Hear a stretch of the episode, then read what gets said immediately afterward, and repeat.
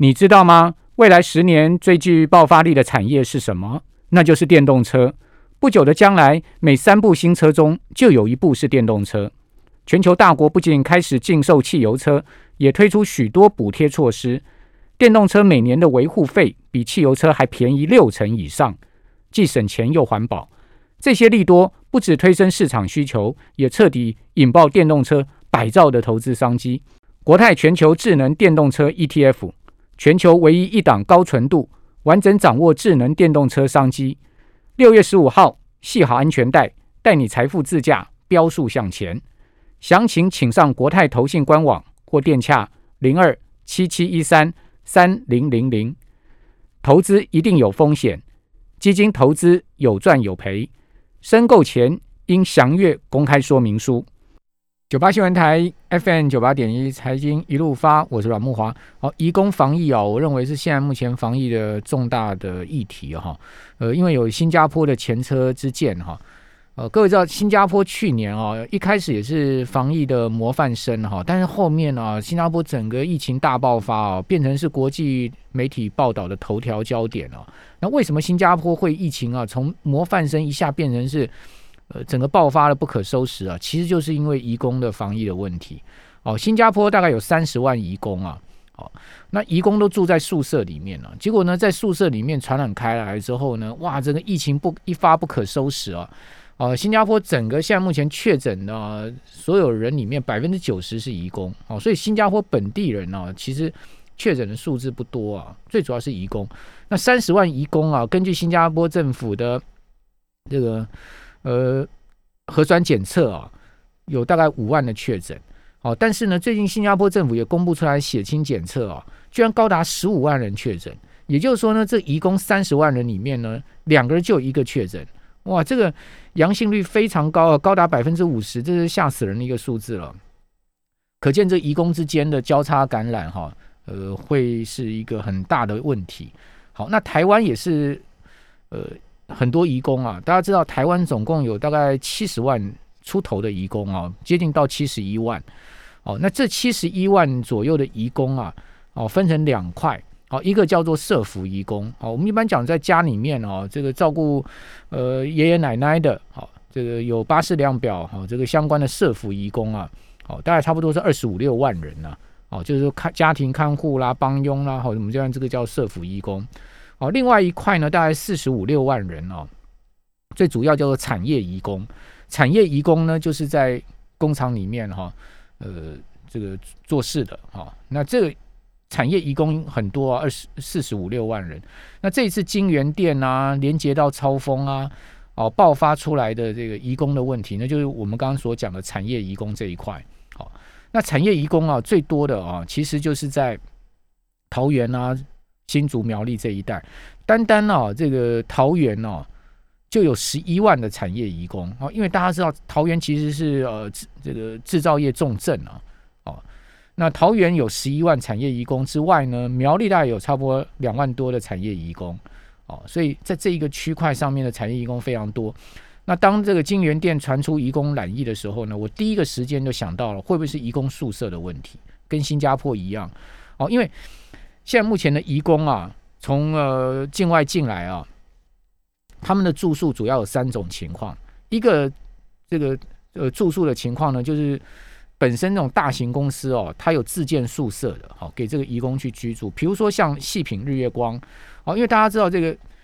IC 封测啊，是属于在整个半导体供应链里面哦，它是最后段哦，它它是用移工数最多的，因为 IC 封测呃，它有一些包装啦，哈，一些相对比较需要用到人力的部分，然后不能完全自动化的部分啊，蛮多的哦，所以在这一个区块上面哈，他们用蛮多移工。比如说来讲，金源店哦，七千个员工里面就有两千个移工嘛，哦，所以说它的比率啊不小哦。好，那那这种呃，有一种有一些大公司哦，他们会自己建宿舍哦。比如说呃，大概差不多十十多年前哦，我曾经去细品啊，去到细品公司，然后他们公司的高阶啊就跟我讲说，哎，你看，首先你看这栋这栋楼就是我们老板建给员工做的住的宿舍。哦，我说哦，你们老板蛮照顾员工的，这个呃，员工宿舍就在工厂厂区旁边附近啊。那这个是一类，好像月光哦，它投资十亿哦，他建了一个三千人的这个女工宿舍哦。那这个所谓的女性员工宿舍呢，就是主要是给移工住的哦。其实，在十多年前，月光就有建这个宿舍了哈。好，那这是一类。但是公司会自建宿舍的其实并不多，好，因为那个公司要很有财力啊，而且他对愚公的需求要非常的大，量要非常大，他去建花这个钱去建宿舍嘛。那第二类呢是什么呢？第二类的移工住宿啊，就是交给那种所谓的人力中介公司一条龙管理。台湾有很多大家的人力中介公司哦，他们引进的移工数动辄都是上万的哦，那他们呃会。这个有宿舍哦，给他们引进的移工住哦，因为他们产业移工多嘛哦，那这些移工呢，就是这个人力中介公司在做一条龙式的管理，因为你想看有些公司哦，他其实去管移工的吃啊住啊很麻烦嘛，那老板干脆就是说我不要管这些东西，我全部呢交给你这个人力中人力中介公司管代管，那这样子呢，我就跟你进移工嘛，反正就有一点交换条件，对不对？你要管得好，哎，没问题，我今天。要的就是这些工人来我工厂上班，好，他们正常的运作，正常的上班，训练我来训练，哦，那呃，食衣住行你来管，那这一类的是蛮大宗的，像金源店就是这一个，哦，金源店哈，它的两千个移工啊，就是交给一家这个人力中介公司管理，那这家人力中介公司在桃竹苗很有名啊，哦，他服务了厂商大概将近一百家，啊，引进的移工差不多也有上万人次啊。好，那它本身呢就有蛮多的宿舍，从北到南哦，从土城啊一直到这个苗栗啊，哈，它都有宿舍哦，哦，大概七八栋宿舍。像它金源店这个宿舍哦，它就是在苗栗造桥啊，之前裕达大学的校外宿舍哦，因为现在大学少子化嘛，哦，大学生少嘛，所以他就是用那个大学的宿舍，哦，那个宿舍有四百多间房间，可以住上千人。那就最主要是给金源店的员工这个移工住，哦，那现在确认就是说这个移工在宿舍里面有交叉传染的情况，好，所以这个就是整个现在目前防疫，我觉得在制造业上面哈，甚至在国民健康上面的一个大的重大的议题，就是移工的管理，因为移工也有人权啊，你不能说啊，移工两点一线哦，你就只能工厂宿舍，然后进了宿舍不能出来，你不能这样干的。哦，因为移工他有他的人权，他有他活动的自由，他六日也要放假。哦，那你想看，当他们有活动自由的时候，那他会不会不同厂区、不同公司交叉感染？当然就会嘛。所以为什么一看整个竹南的这个科学园区附近就全面爆发了，对不对？好，包括了你看最新已经出来了嘛，除了金源店之外，金源店旁边的这个金呃那个金鼎哦，那个爱这个半导体设备厂，它也是在竹南科学园区里面。好，另外智邦一样啊，也在竹南科学园区里面。好，那不在竹南科学园区里面哦，在竹南镇上那个那个离得还蛮远的哦。哦，一个在东，一个在西的哦，在西的那边是超峰哦。哦，超峰虽然不在竹南科学园区里面，它一样有这个移工确诊。哦，所以整个竹南的地方呢，就苗栗的这个地方就发生这样的状况。哦，这很明显就是移工之间的这个传播感染的情况。好，那这个是一一种情况，就是说，呃，人力中介公司它可能在防疫上面，它要去做好，好，那甚至政府在这上面呢，要密切的，好，协同人力中介公司呢，做好移移工的防疫，以及呢，后续如果染疫之后，哦，到底该怎么办？哦，呃，你不能说移工染疫了就不管他，啊，移工染疫一样要救治他，一样要医治他，是不是？啊，而且一样要隔离啊，要很多的这个做法出来啊，所以说。不管中央政府、中央中央跟地方要怎么样去协助、协同这些大型的人力中介中介公司去做好移工的防疫，哦，很重要哦。另外一种我觉得很麻烦的是什么？就散居的移工，因为台湾大概有上千家哦人力中介公司哦引进移工的哦。我们刚刚讲这些大家的大概有差不多十家左右，他们引进的移工数都非常的多，上万上千的这种大家，但不是说这个所有的。所有的人力中介公司都有这样的规模哈，自建宿舍啦，或者租用宿舍。其实台湾百分之九十九啊，这个的人力中介公司都是啊，比如我就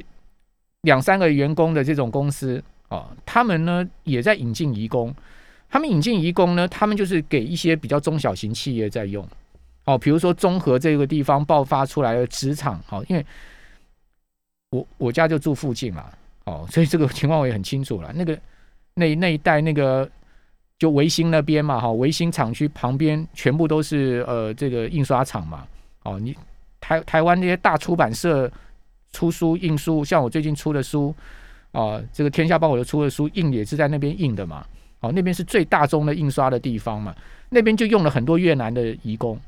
为什么我知道用他们用越南移工呢？因为这些越南移工啊，礼拜六、礼拜天他们都会群群聚在那边，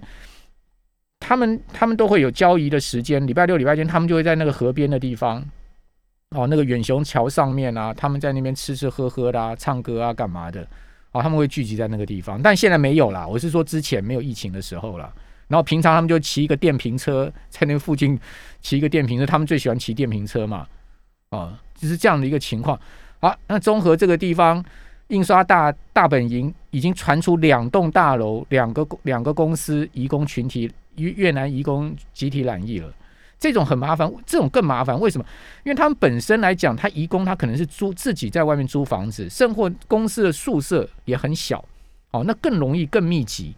哦，管理上面我觉得可能更多的漏洞，哦，因为大大的这种人力中介公司都在政府眼皮底下盯着。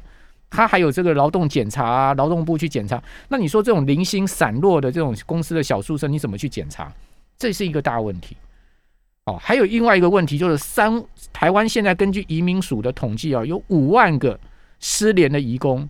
就我们讲说逃跑的这个移工啦，哦，黑工就对了，有五万个哦。